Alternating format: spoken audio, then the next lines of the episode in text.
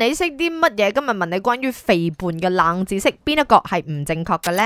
你有你 theory，沒有 guarantee。A、B、C 我揀 D 啊，唔係你識啲咩啊？ A 肥係會傳染嘅。會，肯定會，我 confirm 會嘅。 confirm 我都 confirm 會嘅，所以係正確啊吓。B 咧，俾人哋嗌肥仔或者肥妹咧，你肥胖嘅機率係二點五倍，我覺得都啱啦。C 中意吹冷氣嘅人容易減肥，呢、個 statement 冇乜邏輯嘅。 OK，咁啊，有人講呢就係 A，啊 Gary 講 A 係錯嘅，但係佢答得非常好笑，睇下幾好笑。哦 Hello 啊，我觉得是 A 会传染，因为耶，我身边就是有一个胖胖的姐妹，我就一起跟着一起胖胖了，因为她很爱吃嘛，我就跟着一起很爱吃，就会传染了。賴人咯，但係呢個係正確嘅，真係嘅。中意當啊最慘。咪又當你身邊嗰啲人好唔自律，又覺得吃啦過年嘛，吃啦 weekend 嘛，吃嗱，你你避啦得拜一二嘛餐，你避唔到餐餐。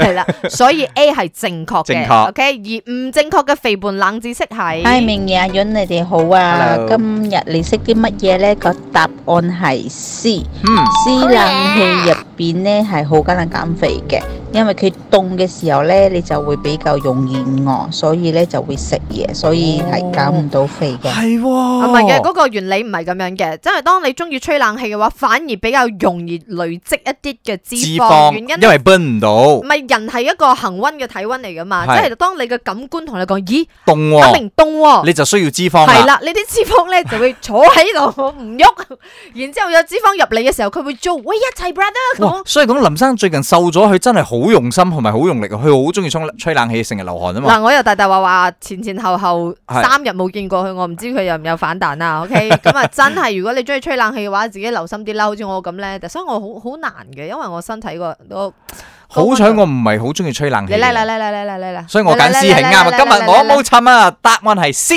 Yun 吳家家，Jack 傻下傻下啦，一至五，四到八，啱 Ừ, 啱好，唔似又唔做，咪啱 channel。